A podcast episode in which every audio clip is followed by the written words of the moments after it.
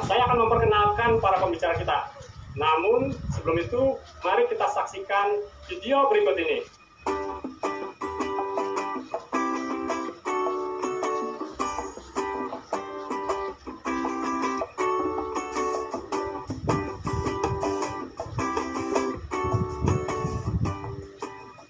Para pembicara kita adalah yang pertama, yaitu Dr. Insinyur Samuel Tarigan MBA. Dr. Sam mendalami bidang keuangan di program MBA di USC Amerika. Pengalamannya adalah sebagai dosen keuangan dan praktisi dan pengusaha dalam berbagai bidang.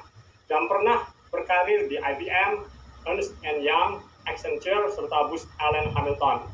Dan saat ini beliau menjadi Rektor Institut Teknologi Harapan Bangsa. Selanjutnya, McLaurin Putagalung PhD. Dr. McLaurin adalah alumni TIT